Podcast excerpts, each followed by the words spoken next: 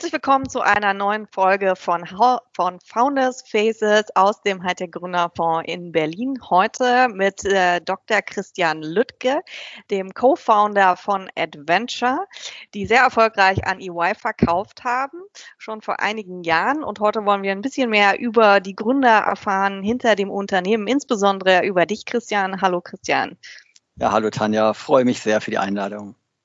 Wir haben immer so einen kleinen Einstiegsticker mit so kurzen Fragen, um so ein bisschen mehr den Gründer kennenzulernen. Ich würde einfach mal starten. Meetings eher virtuell wie heute oder persönlich? Virtuell hat große Vorteile, äh, persönlich auch und es geht im Kern nichts über ein persönliches Meeting. Bist du eher ein Sharen, Leasen oder Kaufen-Typ? Ein Leasen-Typ.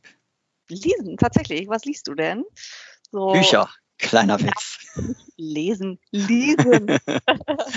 äh, nee, ich glaube, ich finde es ganz gut, was zu lesen, auszuprobieren und dann zu überlegen, ob ich es danach kaufe. So wie mit dem Auto zum ah. Beispiel. Das habe ich nämlich kürzlich gemacht.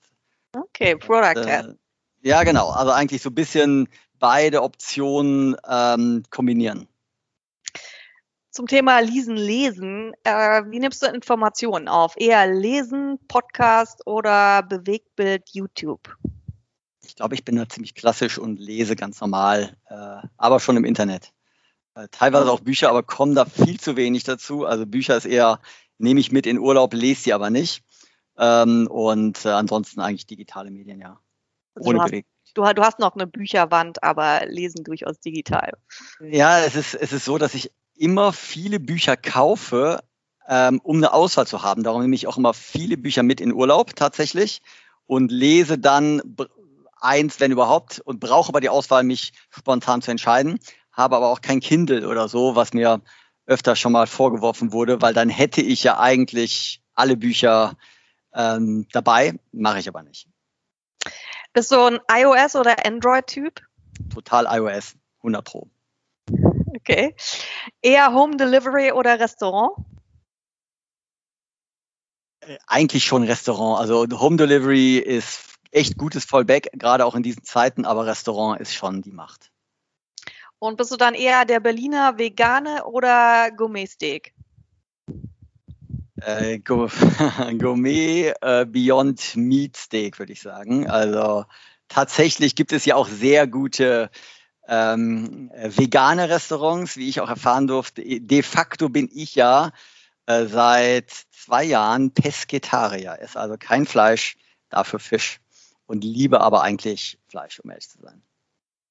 Aber verzichtest drauf, zugunsten der Tierwelt und der Ökologie des Bauchfetts, genau. Okay. Kommen wir mal zu deiner Gründung Adventure. Wir haben uns ja mal vor vielen Jahren kennengelernt, wo ihr gerade im Gründungsbegriff wart und sogar noch nach dem Namen gesucht habt. Jetzt erst vor einer Woche habe ich erfahren, was das ET in Adventure bedeutet. Entrepreneurship und Technology. Du wirst mir gleich sagen, ob es überhaupt stimmt. Und ähm, äh, vielleicht erzählst du ein bisschen, was Adventure eigentlich macht.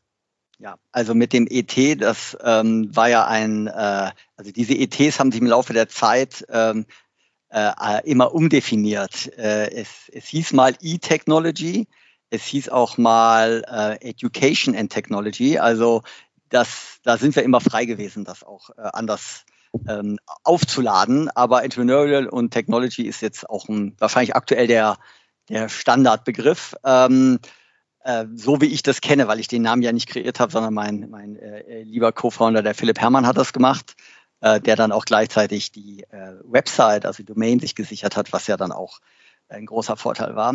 Ähm, genau, also das ist sozusagen die Geschichte dahinter, die kann, glaube ich, sehr dynamisch äh, nochmal aufgeschrieben werden äh, hinter dem Namen. Ähm, was war die zweite Frage? Was macht eigentlich Event macht, Adventure? Ah, ja, äh, also du hast es ja angesprochen, wir äh, haben uns ja getroffen das erste Mal. Da waren wir gerade im, im, im Gründen. Und ähm, das war ist so, dass Adventure eigentlich von der, von der Grundüberlegung eigentlich ein Company Builder ist. Das heißt, wir haben, sind gestartet tatsächlich als Firma, die ähm, klassisch Firmen baut, also kleines Fundraising gemacht hat und ähm, äh, junge Unternehmen einfach äh, entwickelt und gebaut hat, tatsächlich, wie man das, wie man das so macht.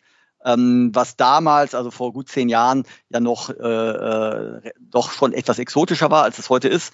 Ähm, aber das ist, das ist die Wurzel von Adventure, dass wir äh, uns als Company Builder verstehen und verstanden haben und eigene Unternehmen bauen.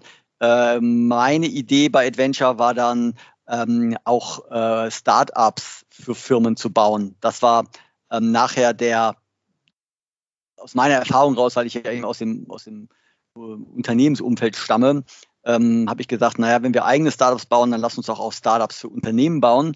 Und äh, daraus hat sich dann die ähm, ja, Beratungssparte von Adventure entwickelt, wo wir ähm, jetzt eigentlich unser, unser Geschäft äh, sehen, dass wir beraten, aber nicht als klassische Berater, sondern immer noch als Umsetzer. Aber ähm, die Wurzeln sind Company Builder, entwickelt hat sich Richtung einer Beratung mit Umsetzungspower. Du kommst aber eigentlich aus einem ganz anderen Bereich. Du warst äh, bei einem großen Schulbuchverlag und hast dort ähm, dann 100 Millionen Innovationsfonds verantwortet. Wenn du so jetzt die Diskussionen um die ganze Digitalisierung, um Schule hörst, ähm, hast du auch den Eindruck, wir sind eigentlich abgehängt in diesem ganzen Thema? Äh, ja, meine äh, Beschäftigung mit dem Thema Bildung kommt ja sogar noch ein bisschen früher, wo ich, äh, als ich bei Bertelsmann war, Skojo gegründet habe, ähm, äh, wo wir ja schon eine Lernplattform für Kinder gebaut haben. Und äh, bei dem Schube Verlag, wo ich dann nachher war, das war ein internationaler Verlag, ähm, da hat man ähm, besonders gemerkt, wie äh, Deutschland hinterherhinkt. Also ähm, es, ist, es ist so, dass ähm, die Erfahrung für mich schon, und die, die ist ja 15 Jahre alt, die Erfahrung, ähm, dass wir gesehen haben, dass die Ausstattung ähm, eigentlich eine Katastrophe ist und auch die Mentalität in den Schulen so ist, dass man eigentlich keine Veränderung möchte. Also das ist tatsächlich so, ähm, dass die, die entscheiden können und konnten, ähm, kein Interesse daran haben, äh, äh, digitale Werkzeuge in den Unterricht äh, in der Breite einzuführen. Und die jüngeren Lehrer vielleicht, die da eine Affinität haben, haben halt einfach keine Stimme gehabt. Das war so ein bisschen die Erfahrung, die wir gesammelt haben in Deutschland. Wie gesagt, als ich äh, später bei einem amerikanischen Schubo-Verlag war, äh, da hat man es leider noch viel deutlicher gesehen, was international in Asien, aber auch in den USA äh, schon möglich war. Und äh, da hat man die Diskrepanz zwischen Deutschland und, sag ich mal, dem, dem Rest der Welt äh, oder vielen anderen Ländern äh, noch viel, viel deutlicher gesehen. Und hast du eine Empfehlung, was müssen wir aufholen oder was sollten wir jetzt eigentlich tun, um irgendwie an die asiatischen Länder Anschluss zu finden? Ja, die Asiaten, die machen das immer ein bisschen anders. Das, das ist auch so, die Schulform ist ein bisschen anders. Da ist auch, wie man so kennt, eher so das Thema äh, Testing, äh, äh also eher so, man, man lernt so ein bisschen auswendig. Das ist eher so meine Erfahrung gewesen. Also macht so, so richtige Testcenter, wo man viel Wissen oder viel Informationen so ein bisschen eingebläut bekommt. Ähm, da ist das deutsche Schulsystem, glaube ich, ein bisschen anders aufgestellt.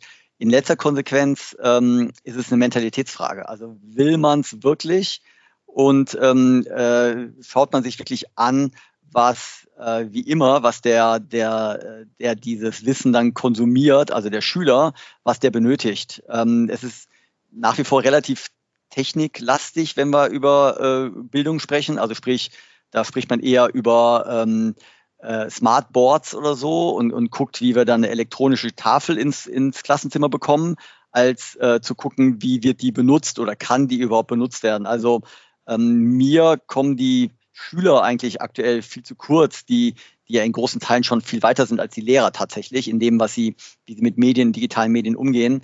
Und ähm, meine Empfehlung wäre, dass man, äh, dass man einfach schaut, wie kann man das Wissen oder die Informationen, die man vermitteln will, ähm, denn am, am besten ähm, portionieren? Wie kann der Schüler am besten lernen? Und dann müssen sich die Lehrer anpassen an diese, an dieses beste Lernen. Und leider ist es nach wie vor aus meiner Sicht halt andersrum, nämlich dass die Lehrer bestimmen, was eingekauft wird und die Schüler müssen es dann ja, konsumieren oder ausbaden.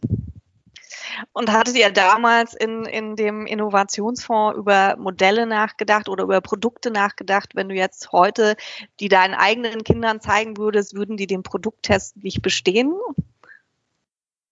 Ähm, ja, das doch natürlich. Also die auf jeden Fall.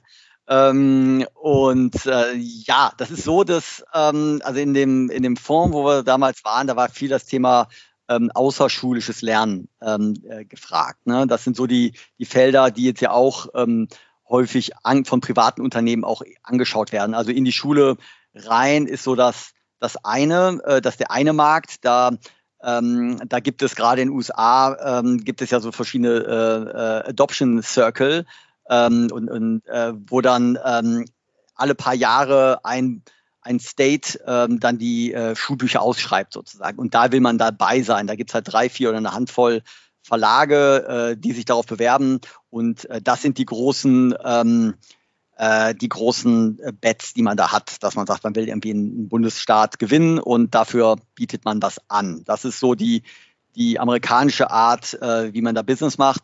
In vielen anderen Ländern ähm, ist es einfacher, das außerschulisch zu machen und ähm, da eher auf den Nachmittagsmarkt, also sprich das Thema Nachhilfe, äh, da dann reinzugehen. Und das waren viele Überlegungen, wie man ähm, so ein bisschen ehrlicherweise die Versäumnisse auch der Schule im Nachmittagsmarkt dann auffangen kann. Und ähm, das waren die Felder, mit denen wir uns damals beschäftigt, ähm, beschäftigt haben eigentlich. Gehen wir nochmal einen Schritt zurück. Du warst davor bei Bertelsmann, hattest du schon erzählt, hast da verschiedenste Positionen gemacht, von ähm, Controlling bis äh, Corporate Development, Innovation und auch im Venture Fund gewesen. Plus, dass du äh, die Gründung von Skoyo verantwortet hast. Wie kam es denn zu dieser Gründungsidee und besonders, was waren die großen Herausforderungen gerade zu mhm. dem Zeitpunkt? Ja, genau. Also ich war zu der Zeit, als äh, das Thema Skojo im Raume stand, ähm, war ich schon ein paar Jahre im Konzern. Ähm, also das, das hilft dann natürlich immer so ein bisschen zu verstehen, wo es wo es lang geht. Und ähm, bei Bertelsmann war es so, das Geschäftsfeld Bildung war immer eins, ähm, wo Bertelsmann sich sagen wir, beschäftigt hat ähm, äh, und äh, eigentlich Bertelsmann sich wieder entschieden hat, zu dem Zeitpunkt da wieder reinzugehen. Die hatten mit Bertelsmann Springer damals ein ähm, äh, also Science-Geschäft, was sie verkauft haben an, ähm, äh, an Private Equity und ähm, haben eigentlich gesagt, wir wollen da wieder wieder in das Geschäft Bildung rein. Und jetzt aktuell sieht man ja, äh, da, dass Bertelsmann da sich auch wieder relativ stark tummelt. Zu dem Zeitpunkt war gerade das Thema Bildung ähm, auf der strategischen Landkarte und, ähm, und natürlich auch das Thema äh, Internet und digitale Bildung äh, war ja nach wie vor äh, ein Thema, was womit sich Medienkonzern beschäftigt hat.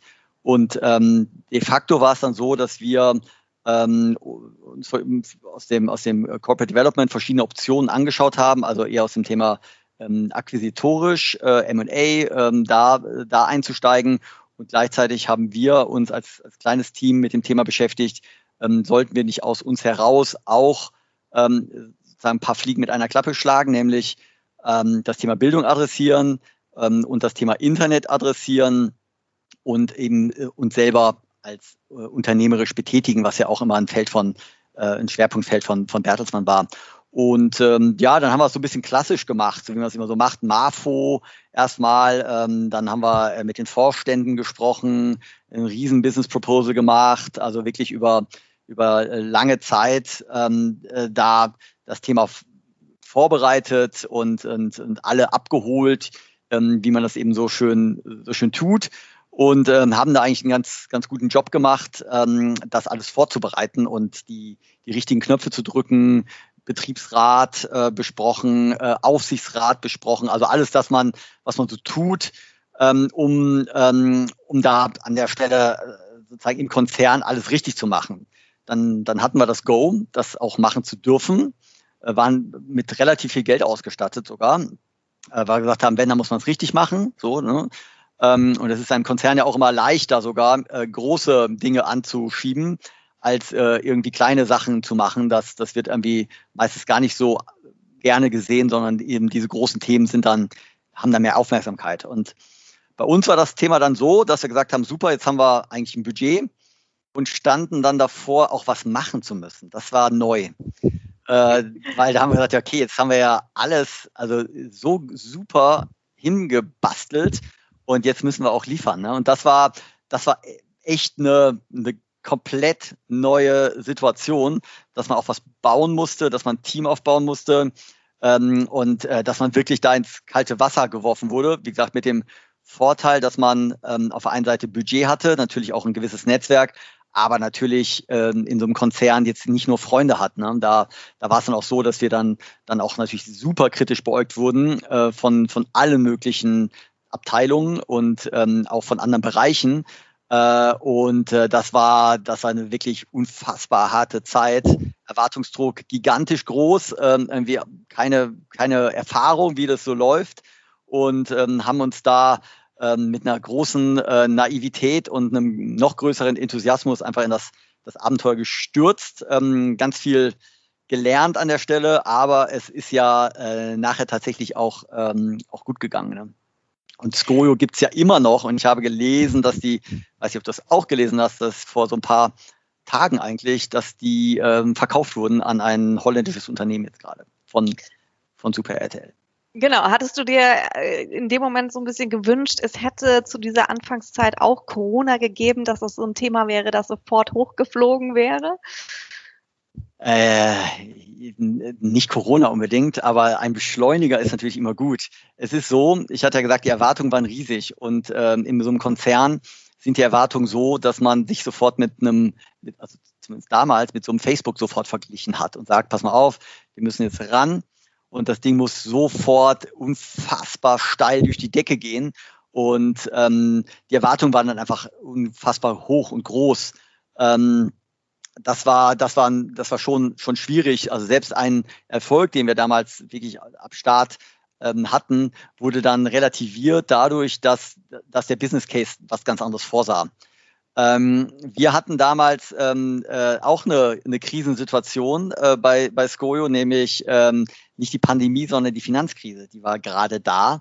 Äh, das hat uns dann äh, etwas ähm, getroffen, äh, weil da natürlich die Budgets dann auch nochmal anders, äh, anders ausgestaltet waren.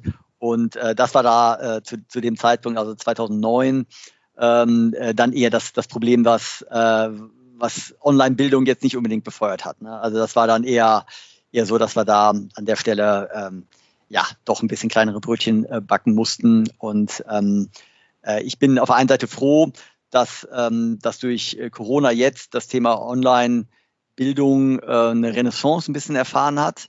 Äh, man sieht aber, dass es auch wieder zehn Jahre gebraucht hat, ähm, äh, bis man da überhaupt was tut. Zehn Jahre und eine Pandemie sozusagen gebraucht hat seit, ähm, seit Skojo ähm, oder seit wir Skojo ähm, verkauft hatten damals. Ähm, also das ist schon, man sieht daran, dass es eigentlich eine Katastrophe ist, ähm, wie wenig in dieser langen Zeit dann da tatsächlich passiert ist.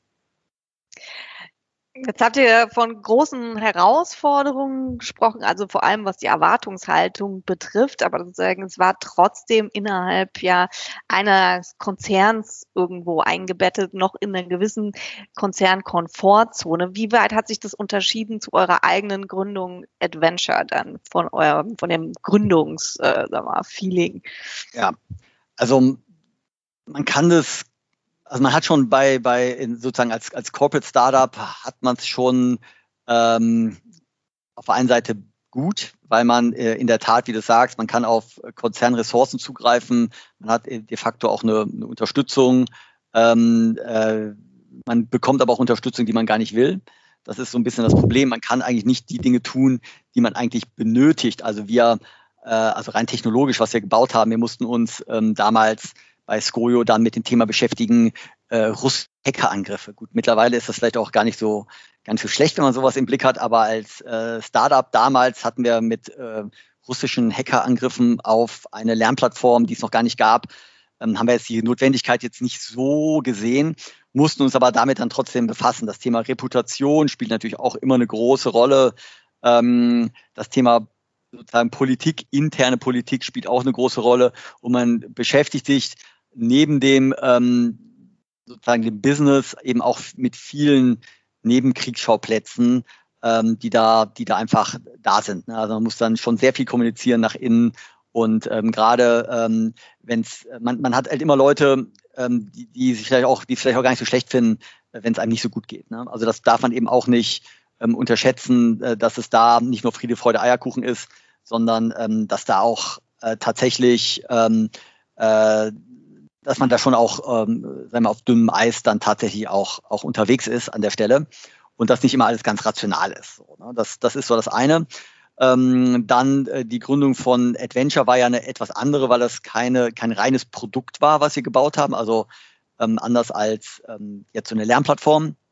Und ähm, da war es dann so, dass wir da auch mit einer auch mit einer mit der gleichen Naivität da reingegangen sind, mit dem gleichen großen Enthusiasmus ähm, da an, äh, an den Start gegangen sind. Ähm, und es fühlte sich halt am Anfang halt besser an, weil man einfach sein eigener Herr war. Das ist man eben im Konzern so nicht. Man hat halt immer noch Strukturen, in, in denen man eingebunden ist und da ist man schon autark. Ähm, bedeutet aber nicht, dass wir nicht auch Krisen hatten. Ne? Also dass ähm, äh, die Krisen, äh, also die, die man, glaube ich, jedes Startup irgendwie durchläuft, die sind dann, die gehen schon ans, ähm, ans Eingemachte dann tatsächlich. Also ich habe, äh, glaube ich, noch nie in meinem Leben so schlecht geschlafen wie äh, in diesen Krisenzeiten mit äh, Nachtsessions, was tun wir, ähm, wenn uns das Geld ausgeht, ähm, äh, was machen wir vor allen Dingen, und das ist ein riesengroßer Unterschied, was machen wir mit unseren Mitarbeitern. Ähm, das war für mich das ähm, so ein bisschen das, das die größte Erfahrung. Ähm, in einem Konzern ist es immer so, wenn dann irgendwie Probleme sind, dann dann entscheidet das irgendjemand anders. Dann ist das immer im Zweifel irgendein Restrukturierungsprogramm, das dann äh, die Mitarbeiter ähm, äh, äh, Thematik dann triggert, dass man sagt, ja, guck mal, du weißt doch und wir haben doch da. Und ähm, wenn du ein eigenes Startup hast und in eine Krise kommst, dann ähm, bist du's. Also dann hast du, haben die Leute dir vertraut und ähm, haben bei dir im, im, im, im Startup, im Unternehmen angefangen, in der Hoffnung eben oder in, dem, in der Erwartung, dass, dass man das als äh, Gründer dann auch hinbekommt. Und ähm, diese, diese Erfahrung, dass man äh, es nicht hinbekommen hat und dass man die Leute, das Vertrauen der Leute nicht zurückzahlen kann, das war das Schlimmste, äh, was ich so erlebt habe im, im Beruflichen. Ne? Das war halt so eine ganz, ganz komische Situation. Und das, obwohl die Mitarbeiter das teilweise gar nicht so schlimm empfinden, weil die sagen, hey, irgendwie alles cool, ähm, ist das für einen persönlich ganz, ganz schwer.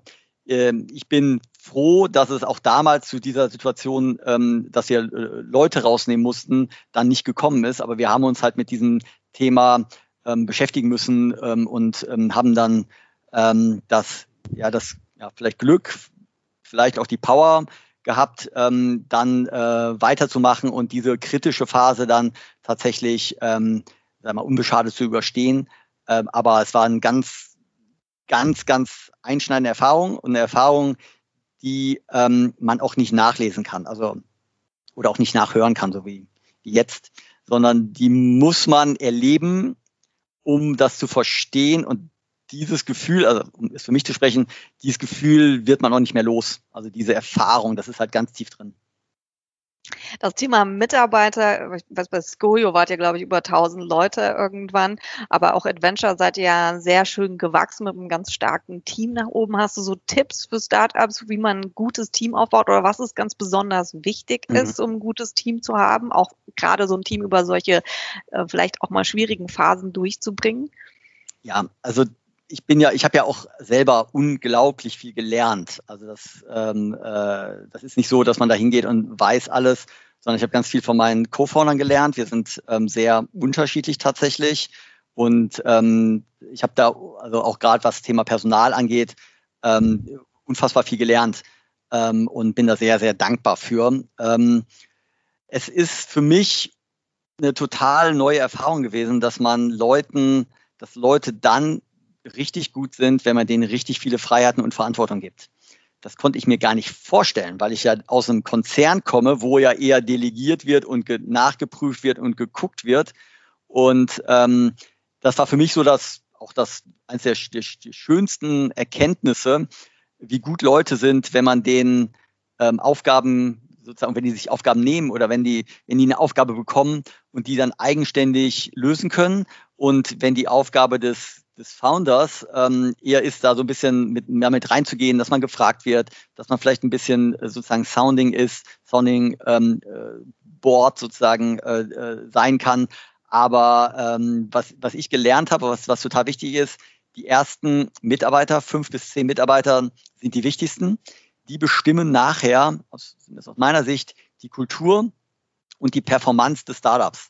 Also ähm, wenn die ersten fünf bis zehn Leute, die richtigen, das richtige Mindset haben, total involviert sind und richtig, richtig gut sind, sozusagen in dem, was sie tun, dann ähm, ziehen diese Mitarbeiter wieder sehr gute an und stoßen Mitarbeiter, die nicht passen, entweder fachlich, aber meistens ist es fachlich nicht das Thema, sondern in 90 Prozent der Fälle passen Mitarbeiter kulturell nicht. Und ähm, wenn, du, wenn du ein starkes erstes Team hast, dann, ähm, dann entwickelt dieses Team diese, diese Unternehmenskultur mit der, sozusagen mit den Gründern gemeinsam natürlich, was, was immer vorgelebt werden muss, das, das ist total klar.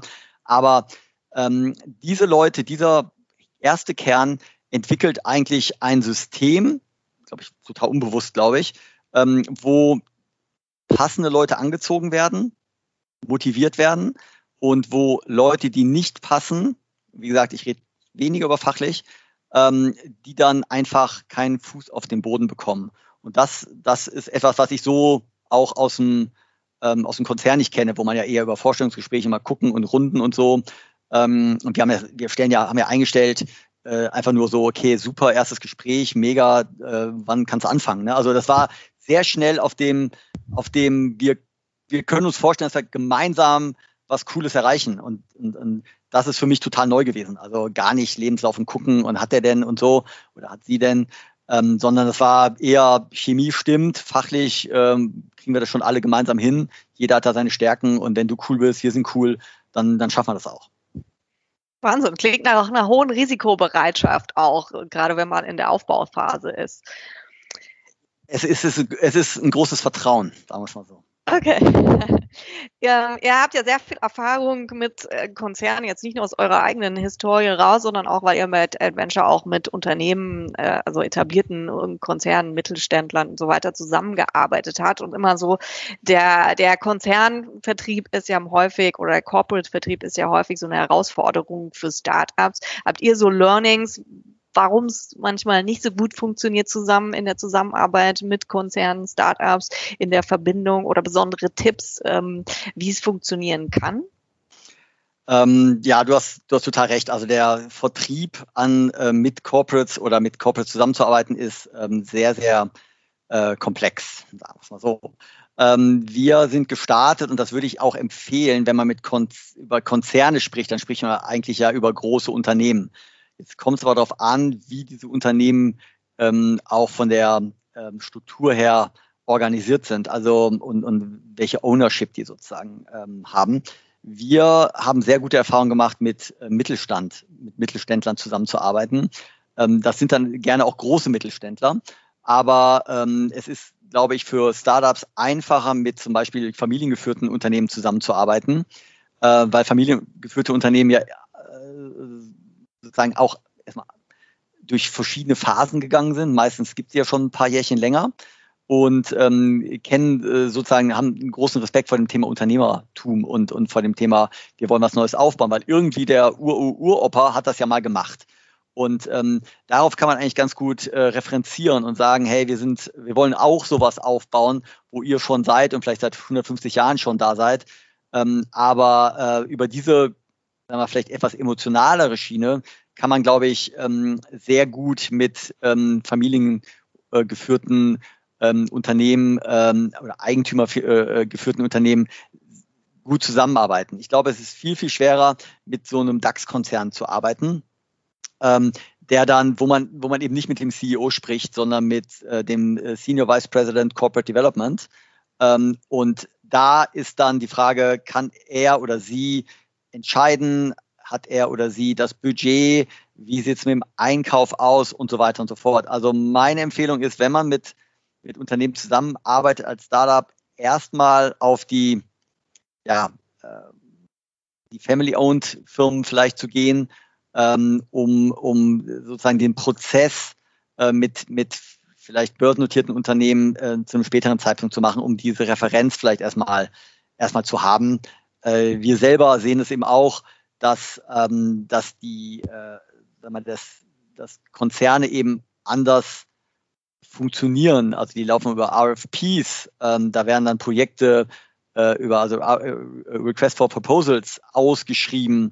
Da gibt es dann ähm, eine, eine Liste an Unternehmen, an die das geht und die müssen sich alle vorstellen und so weiter und so fort. Das ist einem Start-up eigentlich fremd und auch ähm, Adventure, obwohl wir da schon ein paar Jahre ähm, am Start waren, ähm, haben da auch äh, unsere Erfahrung gemacht und gesagt, eigentlich ähm, in der Zeit oder die Zeit, die man investiert und mit einem börsennotierten Unternehmen so ein RFP äh, zu, zu bearbeiten, was man nie so gut macht wie vielleicht jemand, der das schon 20 Mal gemacht hat. Ähm, äh, in der Zeit äh, können wir vielleicht lieber mit, mit fünf Mittelständlern sprechen, ähm, als, als diese Zeit für so eine vielleicht etwas größere Wette einzugehen, aber die dann auch mit einem größeren Risiko ist. Jetzt habt ihr ja bei Adventure euer Unternehmen aufgebaut mit so den, den ganzen Hürden, die diese Unabhängigkeit mit sich bringt und euch dann doch entschieden, ähm, vor einiger Zeit mit ähm, EY zusammenzugehen. Ähm, was war so für euch der Auslöser zu sagen, ja, jetzt ist ein guter Zeitpunkt oder überhaupt diesen Schritt zu machen? ähm, man gibt ja ein Stück weit dann seine Unabhängigkeit auf äh, in, in so einem ähm, Zusammenführen von Unternehmen. Ja, total. Also das ist ähm, so, das war erstmal eine Diskussion, ähm, die, die sich schon über längere Zeit hingezogen hat. Also man entscheidet sowas nicht irgendwie so, hey, lass uns ab nächster Woche mal, mal irgendwie einen Prozess starten, sondern wir haben das schon ähm, ein Jahr bestimmt vorher äh, diskutiert, also Alternativen. Und es war eine sehr strategische Fragestellung, die wir hatten.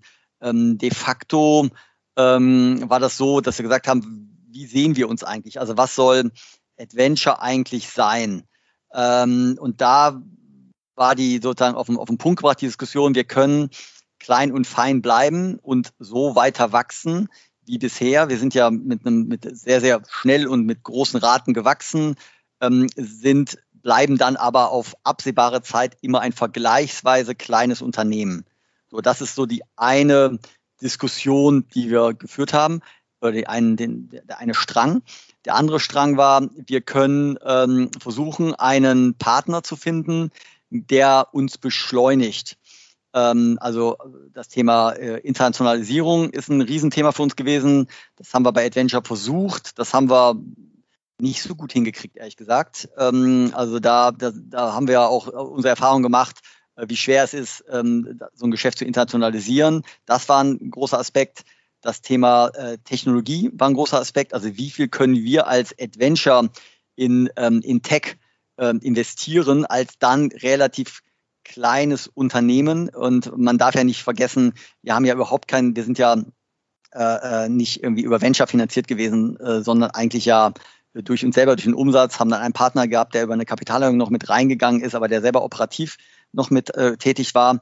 Ähm, aber wir hatten jetzt ja keine großen Budgets, um massiv in, in Technologie zu investieren zum Beispiel. Und das sind so die Fragen, die du dir stellst. Nachher ging es darum, ähm, was soll Adventure sein? Und wir haben uns eigentlich dafür entschieden, wir wollen Champions League spielen damit. Und wir können Champions League spielen mit einem starken Partner, der, der bereits Champions League spielt. So, der, äh, also EY, äh, mega internationales Unternehmen, 35 Milliarden ähm, Umsatz, äh, 250.000 Mitarbeiter so. Ne? Und wenn wir da ähm, auf, so, mit, auf so einer Plattform arbeiten können, dann ist das erstmal gut für uns. Ähm, und ähm, wir haben natürlich dann auch Anforderungen, Ansprüche an den, ähm, an, an, also sozusagen an den Partner gehabt. Ähm, und äh, das war vor allen Dingen unsere Unabhängigkeit. Also wir sind ein relativ untypisches Beispiel äh, dafür, dass man ähm, akquiriert wird und ähm, wir sind ja weiterhin eine, die, die, gleiche GmbH, also wir sind als Adventure, die Adventure GmbH weiterhin, ähm, wir Gründer sind weiterhin Gründer und Geschäftsführer dort. Also wir haben ähm, ähm sozusagen, soweit es geht, die ähm, sozusagen unsere, unsere Art zu arbeiten bewahrt ähm, natürlich muss man ein paar Kompromisse machen. Das ist dann tatsächlich immer auch so man muss auch ein bisschen was lernen und man muss sich auch ein bisschen anpassen. Aber ähm, EY hat uns dann ein sehr, sehr gutes Gefühl gegeben, dass sie verstehen, dass in der Andersheit der Wert von Adventure steckt und ähm, äh, es eigentlich nicht darum geht, uns mit einfach zu integrieren und ähm, uns dann sozusagen zu schlucken. Das war, ähm, das war für uns die Grundvoraussetzung, ähm, das, äh, das zu tun ähm, war aber ähm, keine leichte Entscheidung. Und selbst bei uns Gründern gab es da viele Diskussionen, keine einheitliche Meinung, viele Nachtsessions, viel Alkohol, um das, ähm, um das glatt zu ziehen und äh, immer auch wieder im Prozess äh, Punkte, wo wir gesagt haben, ähm, sollen wir das wirklich und, und oder sollen wir dies, diesen Weg dann wirklich gehen? Also es ist in der Tat nicht einfach. Ähm, für uns als Gründer war es halt so, dass wir gesagt haben, es ist kein Exit. Also wir haben ja nicht verkauft und haben, sind von Bord gegangen, wie das ja sonst häufig bei, bei Exits eben passiert, sondern gesagt, das ist eigentlich die, das nächste Level, das wir ähm, mit und für Adventure erklimmen wollen. Ähm, aber total klar, es haben sich auch Dinge auch verändert. Und das muss einem auch total bewusst sein, ähm, dass man, ähm, äh, äh, dass man in ein, in ein neues Setup kommt, ähm, an das man sich auch ein Stück weit anpassen muss. Was ja auch funktioniert hat. Ähm, aber es ist nicht so. Es ist aber nicht immer leicht. Ne? Man muss sich da auch schon auch ähm, immer auch äh, durchsetzen. Ne? Also gegen alle möglichen Leute. So. Fortwährend. Fortwährend. Genau. Genau. Ähm, vielleicht noch eine abschließende Sidekick-Frage. Du bist ja eingefleischter Duisburger ähm, und engagierst dich stark für Gründungen in dem Ruhrgebiet. Ähm, was ist so deine Sicht? Haben die Regionen außerhalb jetzt dieser großen Hubs äh, Berlin und München ähm, Chancen, sich in dieser Gründungsszene ähm, durchzusetzen? Äh, äh ja, also haben wir so, Berlin dominiert total. Ähm, das, das ist schon so, ist meine persönliche Meinung, dass Berlin schon einfach der, der Nabel ist. Ne? Das ähm, ist so aus meiner Sicht so. Ähm, und da gibt's natürlich München mit TUM, natürlich auch eine, eine sehr schöne Konstellation, die da eine Rolle spielt. Auch kleinere Hubs, ähm, Stuttgart äh, ist so ein bisschen ja im Kommen, also immer sehr, sehr sag mal, spezielle äh, Hubs, die sich die sich ausgestalten. Und äh, wie du richtig gesagt hast, ähm, ich bin ja Gründerkoordinator Ruhr. Und äh, ja, muss ja mal gesagt sein. Und ähm, ich kümmere mich da tatsächlich um die Gründerszene im Ruhrgebiet. Das Ruhrgebiet ist nochmal ein spezielles Tier, weil es äh, aus, aus, ähm, aus vielen äh, ja, Kommunen besteht, aus vielen Städten und es gibt jetzt nicht ein einheitliches Gebilde Ruhrgebiet. Das macht die Sache ein bisschen ähm, schwieriger, aber es gibt auch ein paar Vorteile im Ruhrgebiet, eben die Nähe zur Industrie. Und das ist so ein bisschen das, was man im Ruhrgebiet ausspielen will. Und vor allem das Thema Daten, äh, Industrie und Daten wollen wir da ähm, stark ähm, nach vorne bringen. Ähm, es ist so, dass, ähm, dass es immer, nachher ist es immer eine Mentalitätssache. Äh, das, das, das ist, glaube ich, so. Also wo, wo kommen die Leute her, die gründen? Äh, in Berlin kommen die von den Unis oder die Leute ziehen aus Wallendar nach äh, Berlin und gründen hier. Ähm, und ähm, ich glaube, das Thema wird sein im, im Ruhrgebiet und anderswo, äh, welche Rollen spielen die Universitäten. Ich glaube, das ist ganz entscheidend. Man sieht in München mit der TUM, ähm, äh, dass, da, äh, dass da aus der Uni raus viel entsteht. Und ähm, äh, entweder hat man dort ein Magnet wie Berlin oder man, man hat eine Uni. Und ähm, meine Hoffnung ist eben, dass aus den Ruhr-Unis, die es, da gibt, und das ist eine, eine ganz ausgeprägte Hochschullandschaft, äh, dass da äh, Leute, Gründer hervorgehen ähm, und die das anders machen als ihre Väter und ihre Großväter, die dann in der Montanindustrie waren vielleicht. Ähm, und dass die jetzt sagen, ich will es, ähm, will jetzt auch mein, äh, mein eigenes Ding machen. Und äh, darauf wird es, glaube ich, ankommen. Also dass man, ähm, dass man von, von Top-Down äh, so, eine, so eine Szene erschafft, äh, das ist, glaube ich, utopisch. Man kann unterstützen Top-Down, also mit allen möglichen Initiativen und Hubs und Units und alles Mögliche.